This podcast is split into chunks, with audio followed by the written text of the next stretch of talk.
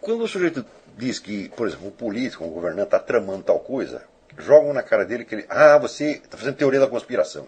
Então, se acusar o sujeito disso, já imediatamente você coloca suspeita no camarada. William Butler Yeats, o grande poeta, ele dizia que a capacidade mais poderosa e mais infame do jornalismo é o de repetir um nome, repetir, repetir esse nome associado a algo de ridículo ou de mal, malvado, maligno. Basta você fazer isso mil vezes, sem prova, sem, sem, sobretudo sem discutir. A ideia não é colocar em discussão, é dar aquilo como se já fosse de domínio comum.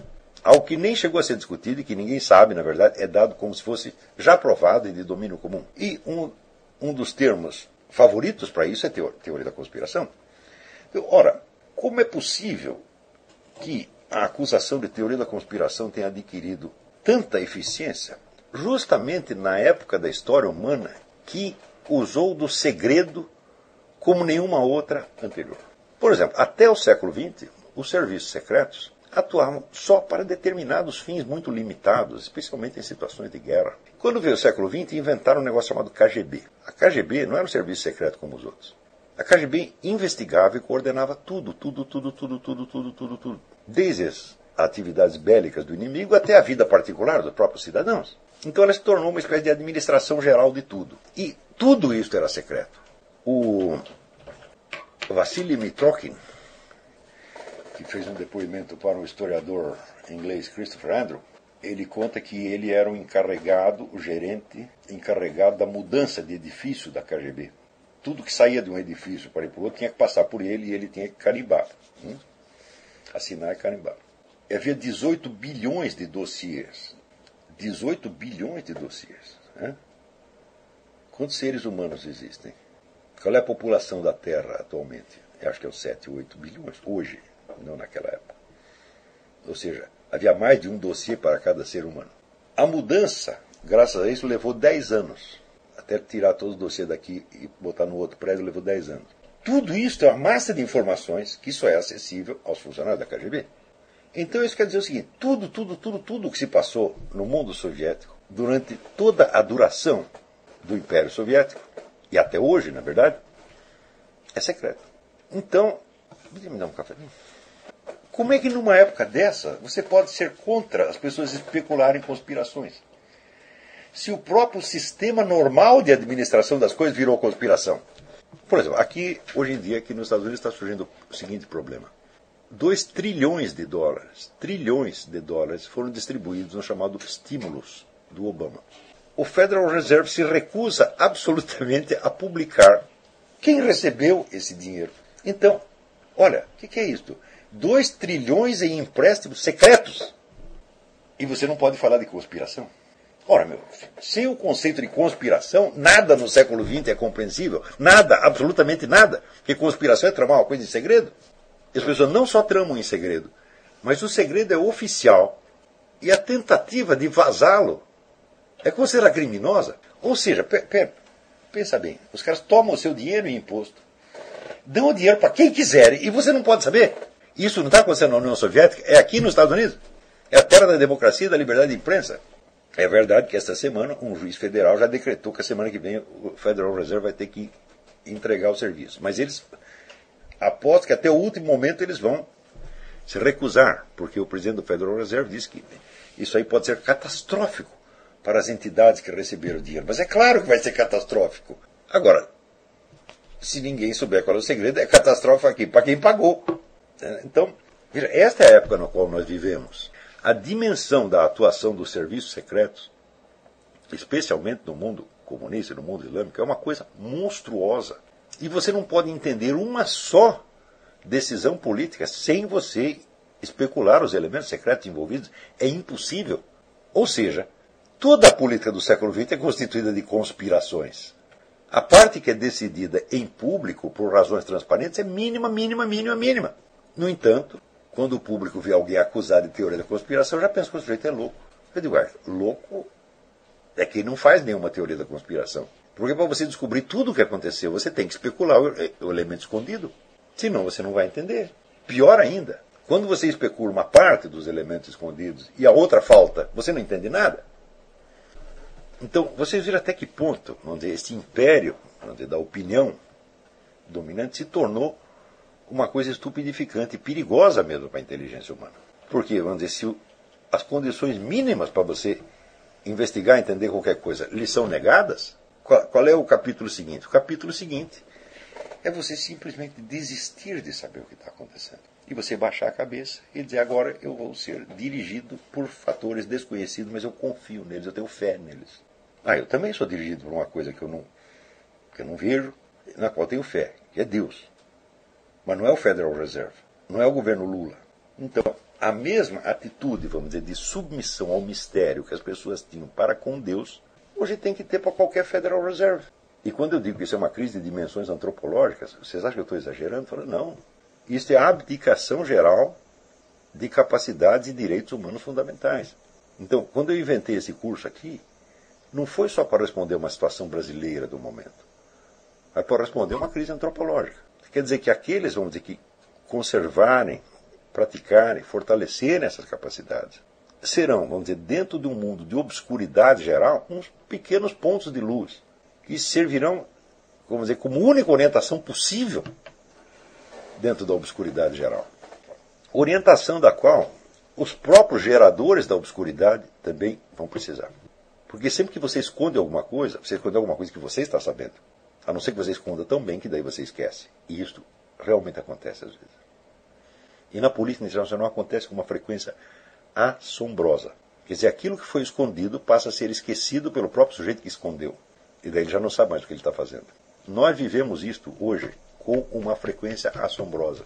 E ainda existe gente, porque esse assunto é um assunto gravíssimo, precisa de muita seriedade e muita capacidade para poder se orientar no meio disso. E quando pessoas que não têm esta retaguarda intelectual se metem nisso, elas criam uma fantasia monstruosa e aí, mesmo, aí sim é a teoria da conspiração.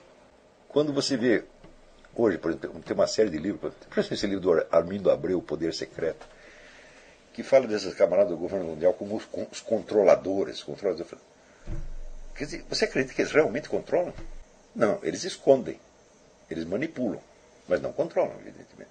Quer dizer, ninguém pode coordenar coisas deste tamanho sem se atrapalhar, porra. E os caras se atrapalham o tempo todo. Ou você acha que esses camaradas, só porque tem muito dinheiro no bolso, e tem um mundo de intelectuais trabalhando para eles, eles agora viraram anjos, eles são forças cósmicas que controlam o curso da história? Não. Vamos dizer, esta, esse tipo, vamos dizer, de política conduzida através da ocultação se oculta a si mesmo e perde absolutamente o controle do que está fazendo. Quer dizer, quanto mais eles pensam controlar, eles não estão, estão controlando nada. Então, por exemplo, o dia que foi lá no Council on Foreign Relations, CFR, foi lá o Kenneth Maxwell, né, grande historiador, etc., e assegurou que o Foro de São Paulo não existia. Bom, ele disse isso para umas 300, 400 pessoas que são pessoas importantíssimas, pessoas de poder, são presidentes de empresas, são senadores, são comandantes militares, são chefes de ordens maçônicas. Eu digo, bom, então tem ali 300. Desses 300, Quantos sabem que o Kenneth Maxwell está mentindo? A maioria não. Então, está aqui um controlador enganando os outros controladores. Aonde que você acha que vai dar os planejamentos que esses caras fazem? Agora, o que, que impede que um outro sujeito se levante do outro lado da mesa e conte uma outra mentira na qual Kenneth Maxwell vai acreditar? Há alguém controlando o fluxo de verdades e mentiras? Não. Quer dizer, isso é uma intermanipulação de cegos, loucos, cheios de dinheiro no bolso e com uma capacidade imensa para se enganar uns aos outros. E é esta gente que dirige, o, dirige entre aspas, o mundo hoje. Quer dizer, quando você ouve falar, por exemplo, a palavra transparência hoje, eu digo, bom, é, faz-me rir. A transparência em qualquer domínio da realidade está proibida, exceto para aqueles que sejam capazes de obtê-la à força, que é o, precisamente o que eu estou sugerindo que vocês se transformem. Pessoas capazes de furar este muro né, esta rede de, de, de, enganação mútua e descobrir mais ou, mais ou menos o que está acontecendo mesmo. Quer dizer, eu há muitos anos eu não me deixo guiar por ninguém mais. Não porque eu seja um sujeito orgulhoso que não siga ninguém, eu falo, não, eu sigo, eu sigo a igreja, sigo, sigo o evangelho, quer dizer, sigo. Não, faço uma forcinha para seguir. Tá certo? Mas Não sigo nenhum partido político, não sigo nenhum desses gurus que estão por aí. Tá não por ser um camarada orgulhoso, mas por quê? Porque não há outra alternativa. Hum? Eu me vejo obrigado a investigar por mim mesmo. Por quê? Porque não, não dá para acreditar em ninguém. O número de pessoas sinceras tá, é mínimo. E mesmo pessoas sinceras, por exemplo, eu sou um homem sincero. É para acreditar em tudo que eu digo? Fala, claro que não. É para acreditar se bate com a sua experiência. Eu não estou aqui tentando lhe passar uma verdade pronta para você acreditar. Eu estou lhe ensinando uns truques para você descobrir a verdade. Esses truques funcionam. Como é que você vai saber que funciona? Porque eu estou falando? Não. Experimenta. Vocês têm experimentado, tem funcionado, né? Pelas cartas que eu recebo, ah, vejo que está funcionando. As pessoas de repente começam a perceber o que não percebiam. Posso eu, daqui de onde eu estou, controlar os efeitos que isso vai ter na mente de todos vocês? Claro que não. Cada um está descobrindo coisas nos lugares onde ele olha.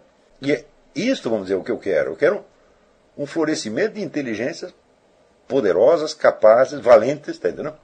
Que não tenham medo de olhar as coisas sozinhas e de descobrir a realidade. A gente precisa lembrar o que dizia Hegel. O medo de errar é, na maior parte dos casos, o medo da verdade. O medo de descobrir a verdade. Às vezes a verdade é horrível. E às vezes ela é tão decepcionantemente ridícula que o cidadão médio hoje tem medo de descobrir. E a necessidade de encobrir, de manter mentiras, é assim uma coisa tão obsessiva, tão louca, as pessoas estão aterrorizadas. Quer dizer, o sujeito que se fecha dentro de uma mentira, sabendo que é mentira, mas tendo que defender para não gerar insegurança, sobretudo insegurança dele próprio, o sujeito está no fundo da loucura, ele está dizendo que o louco é o outro que está querendo saber a verdade. Então a coisa virou de cabeça para baixo. Quer dizer, os loucos tomaram o hospício. É o Dr. Mabuse, é o filme profético do Fritz Lang. Que o Dr. Mabuse, internado no hospício, no, no manicômio judiciário, ele de lá de dentro ele está coordenando uma operação revolucionária lá fora, usando como instrumento que o diretor do hospício, ele dominou mentalmente o diretor do hospício, o diretor do hospício obedece às ordens dele.